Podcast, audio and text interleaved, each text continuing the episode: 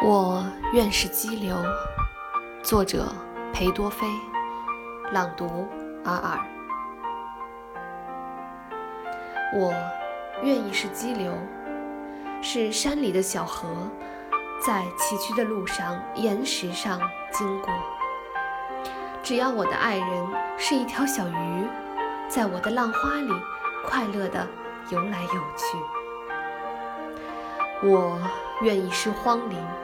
在河流的两岸，面对阵阵狂风，我勇敢地作战。只要我的爱人是一只小鸟，在我的稠密的树枝间作棵鸣叫。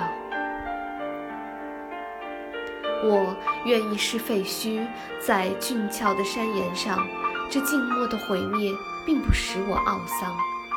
只要我的爱人是青青的常春藤，沿着我荒凉的额，亲密地攀援而上。我愿意是草屋，在深深的山谷底，草屋的顶上，饱受风雨的打击。只要我的爱人是可爱的火焰，在我的炉膛里，愉快地缓缓闪现。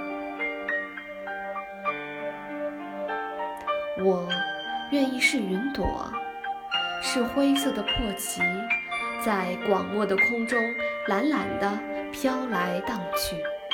只要我的爱人是珊瑚，是珊瑚似的夕阳，傍着我苍白的脸，显出鲜艳的辉煌。我是你的主播尔尔。